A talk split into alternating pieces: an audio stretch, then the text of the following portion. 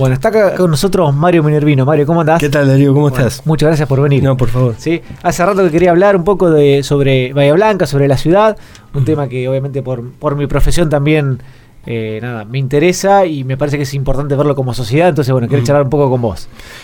Y para comenzar un poco a ver, ¿cómo ves a Bahía hoy en cuanto a ciudad? Eh, muy desorganizada, muy caótica, desde hace años ya. Eh, Bahía tiene una carencia de, una, de planificación, claramente, desde lo legal, o sea, desde el Código de Planeamiento Urbano, que ha quedado muy desactualizado. Muy desactualizado, muy desactualizado porque la ciudad evoluciona de una manera eh, con mucha dinámica. Esto que parece una frase hecha, pero vos cada dos o tres años tenés que repensar la ciudad porque te aparecen nuevos usos, te aparecen nuevas calles, porque se instala un. viene un barrio plan federal y te abren cuatro manzanas que llevaban 40 años sin uso y te entonces eso obliga a repensar la ciudad constantemente, desde las esferas municipales que son las que tienen que ir reglamentando. Bueno, eso en Bahía no existe. Eh, la Oficina de Planeamiento Municipal hace muchos años que un informe hecho por la propia municipalidad dejó en claro que no, no estaba bien organizada, no tenía la, suficiente cantidad de profesionales, que el Código de Planeamiento Urbano está en gran parte judicializado todavía por los vecinos y está eh, sin eh, en barrios como Universitario, en Apostá, eh, no se puede aplicar. Eh, así que la ciudad está creciendo de manera muy anárquica, muy caótica y con grandes perjuicios. Sí, sin duda. Eh, ¿Y cómo, cómo considerás y para dónde tiene que ir a tu criterio la ciudad para que no sea tan anárquica? Porque coincido con vos a veces que, que no es de ahora, lo que decís, mm. viene de hace muchos años. Sí, sí, empezando por, por, los edificios, vamos por el por la parte más cercana a la plaza de mm. Rivadavia, el desarrollador, obviamente, cuando le dicen dónde es, trata de buscar el mejor lugar dentro de las posibilidades y de mm. optimizarlo. Eh, y, cómo hacer para, para acotar eso y para llevarlo realmente al lugar que, mm. que, como ciudad tendríamos que ir y cuál sería para vos ese lugar? En realidad no es simple porque Bahía Blanca tiene, es como decir, para el sur no va a crecer o para eh, determinados sectores ya, va para el lado que está yendo, para el lado de, Cabrera, del fondo de Patagonia, y va para ese lugar. Eh, no es simple, o sea, hay un planteo teórico que es el que yo digo, hay que ordenar, planificar y demás. Bueno, ahí donde los especialistas tendrían que pensar qué, qué terrenos hay disponibles, por dónde puede venir, qué tipo de legislación se puede hacer para impulsar determinados sectores con normativas favorables y demás. Bahía tiene el centro que sigue reinventándose, como se hizo, reconstruyéndose. Es increíble la cantidad de edificios que siguen apareciendo, la cantidad de viviendas que se demuelen porque eh, Bahía del Centro se está reconstruyendo. ¿Pero se está reconstruyendo bien? No, no necesariamente. Pero digo, como no hay terrenos disponibles y ya no hay más posibilidad de, buscar vacíos, y bueno, se compran casas viejas y se demuelen, se compran y se demuelen. Sí. Pero también es en parte especulación, en el buen sentido, especulación inmobiliaria o de desarrolladores que van haciendo, van respondiendo a cierta, a una demanda que ah, hay. está eh. claro, está claro. A ver, eh, está claro que el desarrollador tiene su lado bueno y su lado negativo. Por un lado, el maximizar el beneficio en sí mismo no es malo en la medida que no sea a toda costa. Claro. ¿sí? Pero bueno, también para eso está el Estado. Por eso, porque el desarrollador en Bahía tiene de alguna manera, no tiene la contraparte que le cuestione o le ponga ciertos límites si es que hay que ponerle. Entonces el desarrollador, bueno, él hace su negocio. Lo que pasa es que Bahía tiene, ya te digo, desde hace tiempo unas normativas muy perjudiciales para mí en cuanto a la estética que genera, edificios con 10 metros de frente y 12 pisos, eh, todas esas cuestiones, eh, por ahí habría que ir repensándolas y estudiándolas y modificando las exigencias. Yo he visto por experiencia que si vos al desarrollador le decís, mira, no vas a poder hacer un edificio si no es de 20 metros de lote no es que se van todos los desarrolladores a otro lado, no, bueno. Buscarán, buscarán lote de 20 metros. Buscarán lote de 20, le buscarán la vuelta y, van a terminar cerrando el negocio seguro. Pero bueno, eso creo que es lo que falta en Bahía. Falta legislar, falta pensar, falta ordenar. Y la ciudad se está extendiendo de una manera muy peligrosa. Porque, mira, el 8 de noviembre fue el Día del Urbanismo y en Buenos Aires hubo una jornada muy amplia y se presentó el caso de Bahía Blanca como uno de los eh, de peor crecimiento urbano por la extensión que está tomando en relación a la cantidad de, habitantes. Pero vos no sabía. Sí, y se estima que en 20 años, si sigue esta tendencia, Bahía Blanca va a aumentar un 40% su superficie urbanizada contra un 5% de aumento poblacional. ¿Esto qué significa? Que Bahía crece, de la densidad es cada vez menor y la perjudicial de esto es que hay que llevarle todos los servicios, hay que llevarle recolección de residuos, hay que llevarle transporte urbano, entonces no empiezan a dar los números, no empiezan a dar las inversiones. corregime si estoy equivocado, pero en general yo lo que tengo, a ver, y es mi opinión y lo he escuchado en, alguna ocasión, que hoy las ciudades tienden a ser más verticales que horizontales. Primero por lo que vos decís, un tema de mm, costos. A ver, hoy el colectivo tiene que ir hasta Bosque Alto, hasta todos los puntos cardinales, mm. eh, muy extenso. Por otro lado, el tema de los servicios, no es un tema menor en Bahía. No, seguro. Y después también por un tema, eh, a ver, de ecología. ¿sí? Mm. mientras más vamos invadiendo el campo. Claro. Exacto, esa es una de las consecuencias. Ocupar terrenos que por ahí son trabajables o tienen un aporte al medio ambiente. Y la extensión de los servicios de ómnibus es clarísimo, porque dicen, Bahía tiene el boleto más caro del país. Suponte que yo no lo verifique nunca, pero bueno, está entre los más caros. Pero Bahía tiene recorrido a veces que tiene que hacer hasta 30 o 40 cuadras sin que suba y baje gente, porque tiene que ir nada más a un barrio nuevo que está en la otra punta y que bueno, hay tres personas que toman el colectivo. ¿Y eso quién lo absorbe esos costos? Todo, hay que meter el, boleto. Y bueno, entonces son todas situaciones muy complejas que, la ciudad exige eh, una reforma y un equipo de especialistas. No lo podemos pensar entre nosotros dos o un puesto político, entonces un tipo pone no, porque no, esto necesita especialistas que analicen la ciudad que y sobre todo que haya una política de estas que tienen continuidad, porque acá cada intendente que viene eh, guarda lo que se estaba haciendo y inicia una nueva diagnóstico, un nuevo estudio. Entonces, siempre estamos en cero. La verdad. Sí, eh, también es una realidad, ¿no? Eh, nosotros decimos que tiene que ser, o yo digo por lo menos, que tiene que ser la ciudad más vertical ah, que horizontal.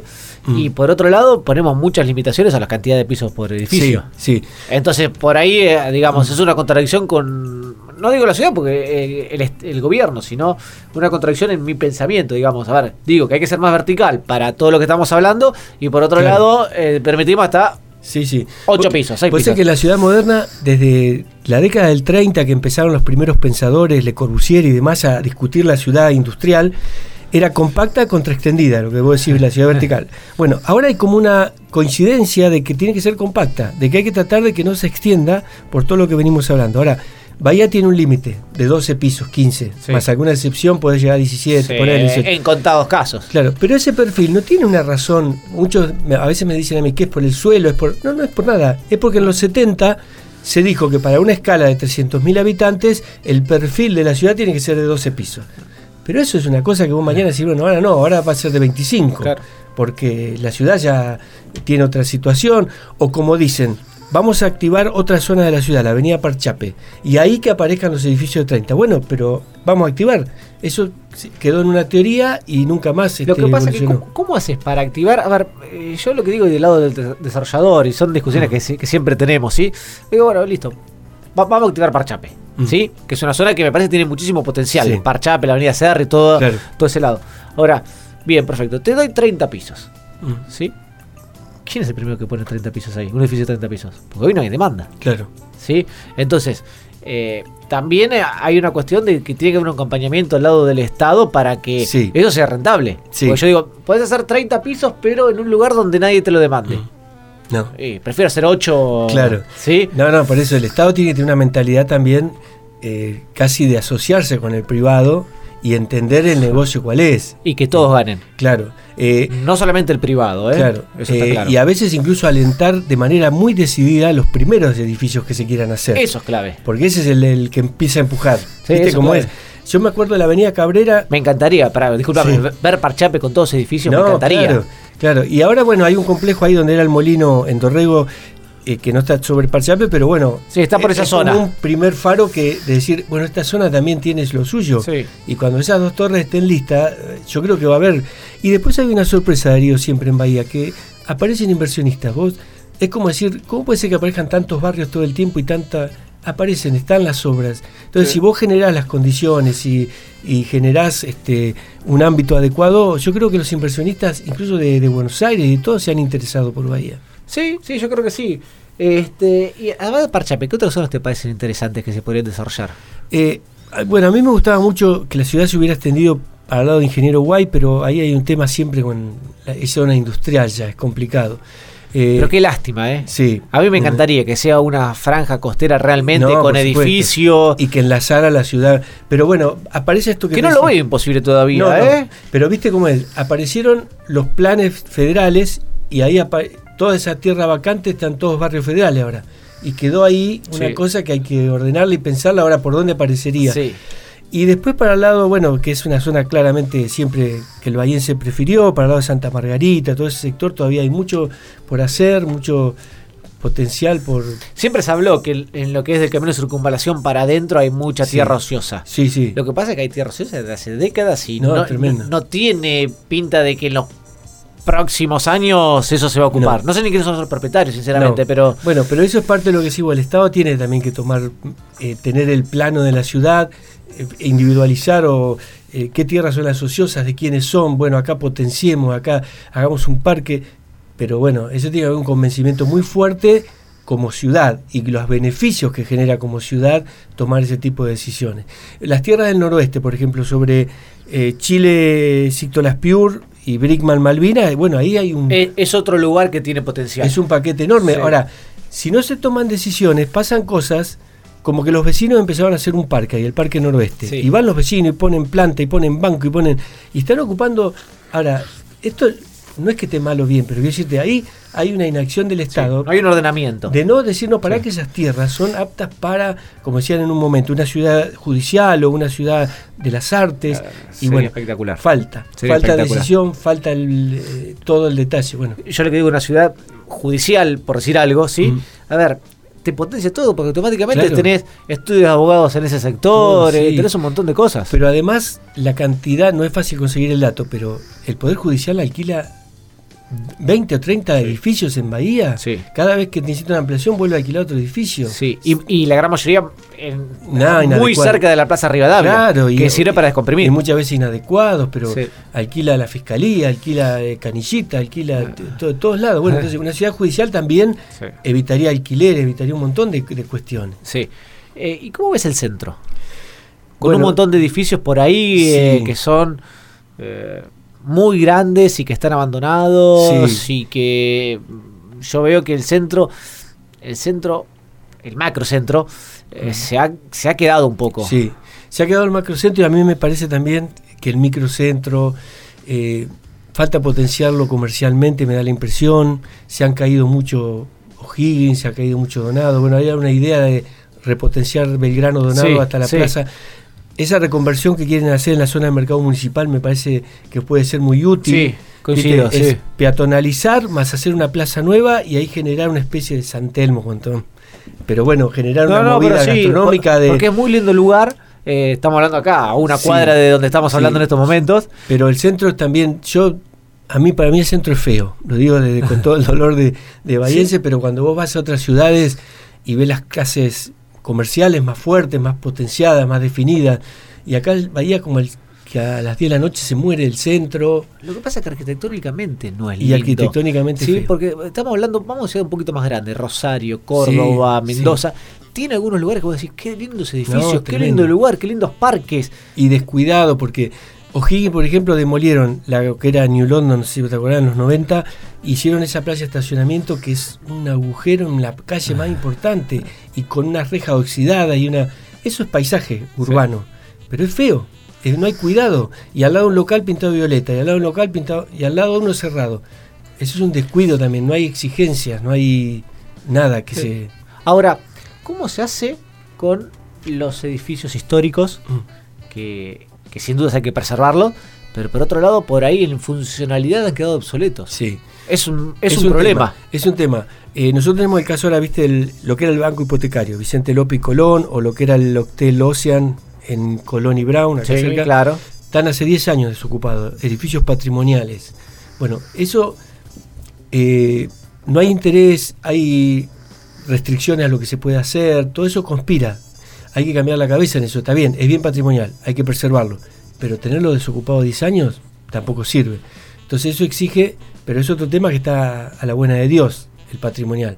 Eso habría que hablar con los propietarios, ofrecerles determinadas ventajas, decirle, bueno, eh, la idea es que se ocupen, que se usen. Pero ¿cómo, cómo- vamos a poner el de Colón y Brown. Sí, ¿Sí?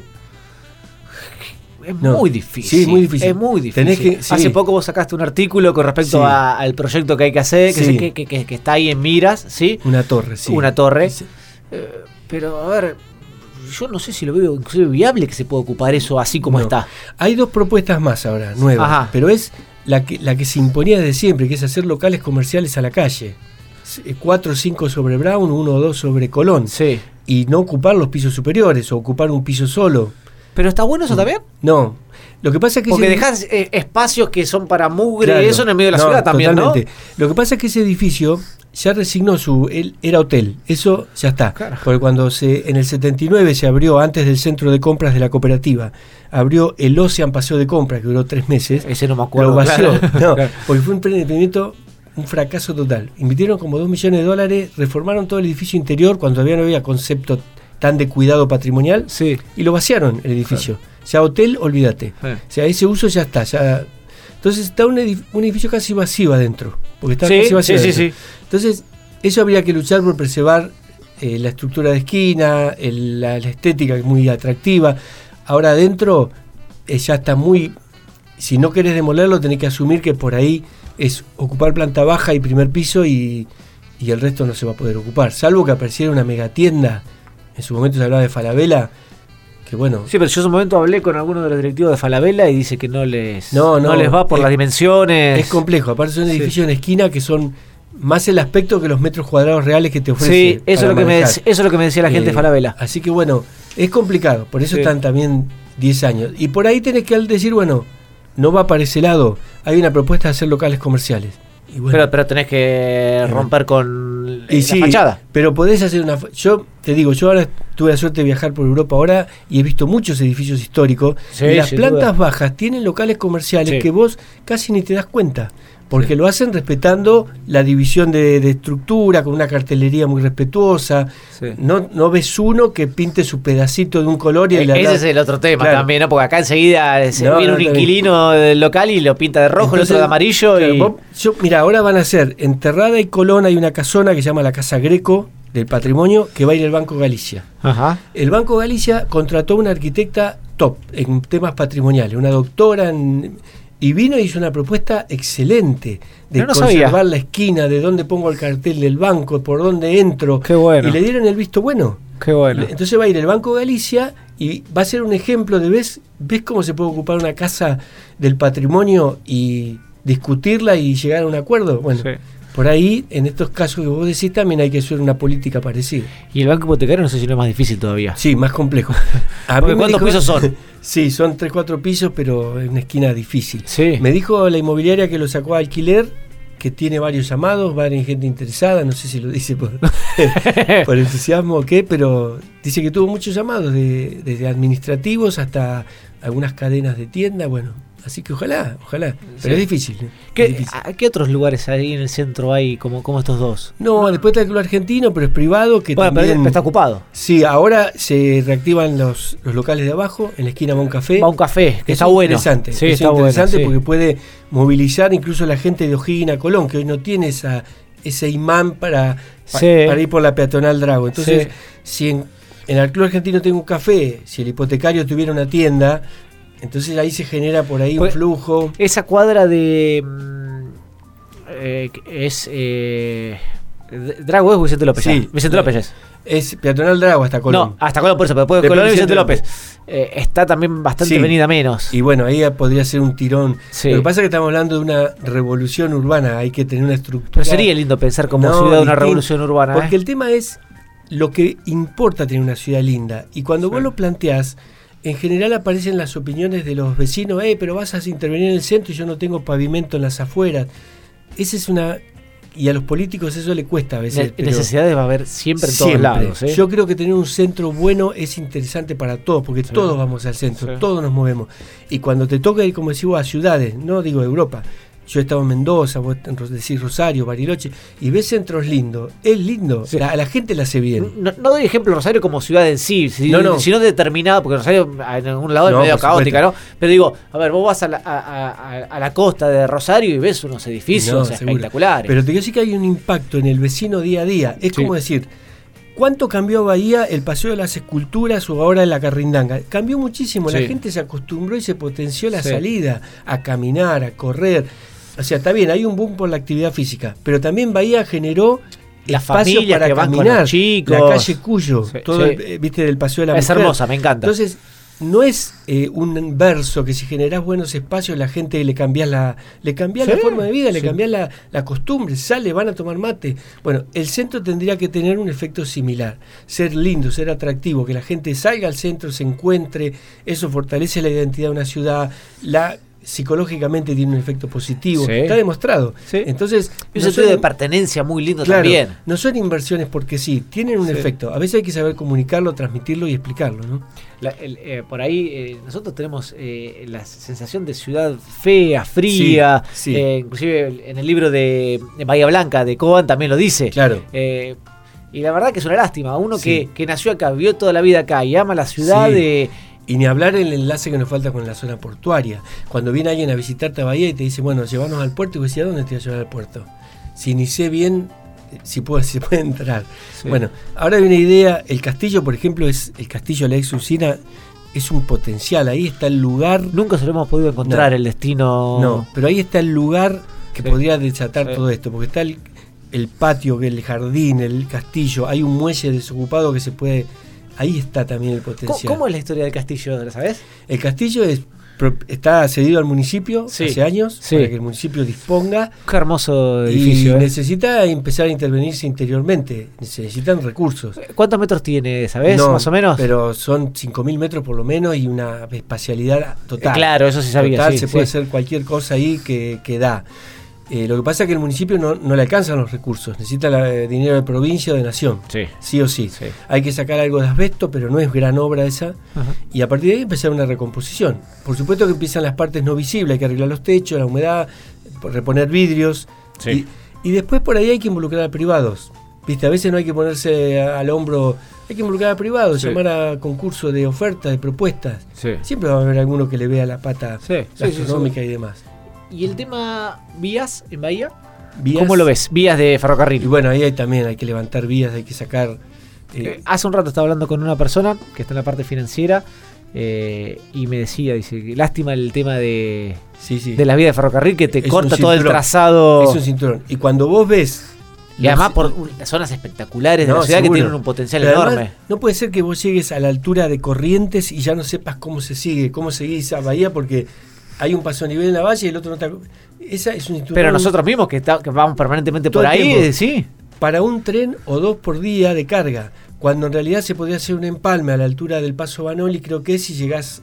Bueno, quiero decir, no es difícil, pero bueno, ¿de quién son las vías? La tiene concesionada uno, eh, lo interviene otro. La política del gobierno siempre es limitada y bueno, y pasan las décadas Por eso, hacer un parque público-privado ahí. Eh, hablar, estamos hablando de, a ver, de, nada, de la carrindanga por allá y se va hasta la Sí. terminal y hasta la vías tren del y- noroeste que no se usan más, Claro. en Estados Unidos se están haciendo en varias ciudades, todas las vías se recuperan como parques lineales. Bueno, en Buenos Aires también. en Buenos Aires también. En Buenos Aires también. Tiene el ancho justo, tiene la situación especial y, y enlazás todos los parques con... Pero, pero bueno, todas esas son las políticas que faltan, ¿no? ¿Y, y cómo se parecen esas políticas? A ver, eh, porque eso yo... Qué difícil ponernos de acuerdo a veces en Bahía, ¿no? Sí, sí. Porque... Es muy difícil. Y de hecho hemos perdido muchas, muchos proyectos, muchas situaciones por, por esa postura, ¿viste? Del no, de, Sí. de complicar. Eh, yo creo que el hecho de, por ejemplo, esta situación de que provincia, municipio y nación son del mismo color puede generar muchas decisiones buenas. Lo que sí en Bahía, con recursos municipales casi no se puede hacer nada de todo lo que estamos hablando. Esto tiene que venir provincia Sí. y decir, bueno, hay un plan de fortalecimiento de espacios verdes en ciudades intermedias, Y privado, porque Buenos Y Aires... privado. La ciudad de Buenos Aires lo hace muy bien eso. privados. Sí, Que no hay que tener miedo a eso, porque el tema acá siempre está al aire de la corrupción, de los acuerdos, de demás. Pero tenés que involucrar a privados. Ah, se, se puede hacer totalmente transparente e involucrar a los privados. Sí, mirá, lo que se llamaba el centro cívico, el edificio de calle Drago, sí. que ahora es la Torre Bicentenario. Ese estuvo 40 años, porque la provincia lo tenía que terminar, o el municipio. Ah. Hasta que Breinstein dijo, bueno, involucremos a un privado. Y el ¿Ah? privado lo terminó en dos años. Y no hubo ningún problema, al contrario. pero hubo objeciones, ¿y pero qué te da el privado? Y dos pisos, y dos pisos nada más. Sí. ¿Qué querés? ¿40 años más? Bueno, hay que involucrar al privado, hay que a ver, un, negocio, un tema que me tocó de cerca, el tema del estadio. Perdimos el estadio. Claro, perdimos el estadio que según dice se hizo en Morón, por decirte. Porque era. No, no lo vamos a ver nunca, no dónde fue la plata. Pero el tema era que era dinero para un estadio. Y vos decís, no, pero vamos a hacerlo cloacas. Es que para un estadio. De hecho, no vino para cloacas. No vino, claro. No vino para pero nos peleamos nosotros, ¿eh? El estadio no se hizo por Bahía, ¿eh? Claro, Porque exactamente. Cuando fuimos a hablar con, con provincia y con nación eh, estaba, de hecho, están los acuerdos firmados. Sí, sí. Están los acuerdos firmados. Y el tema es, ¿necesitas ahí un estadio? Sí, necesito un estadio. Necesito un estadio municipal. O, ¿Por qué no tenemos? Porque el estudiante ya no se sabe qué hacerle para que. No, ya. Eh, a ver, eh, de, qué año es? del 30. Del 30, claro. 30. Pero aparte no tiene cuestiones de seguridad, no tiene. es un hermoso estadio, pero bueno, ya te cumplió su ciclo. No da, si cuando viene algo y hay que poner sectores de prensa y demás, se hace cualquier cosa. Hace falta un estadio, porque todas las ciudades tienen un estadio multiuso las escuelas ciudades mucho más chicas que Bahía tienen. tienen. Eh, entonces es útil. Ahora, hace poquito, dos meses, hice una encuesta por, por Facebook de si querían un estadio de los bahienses y sale que no, que eh, no, calles de tierra. Bueno, porque se pone esa puja, sí, siempre va a haber algo.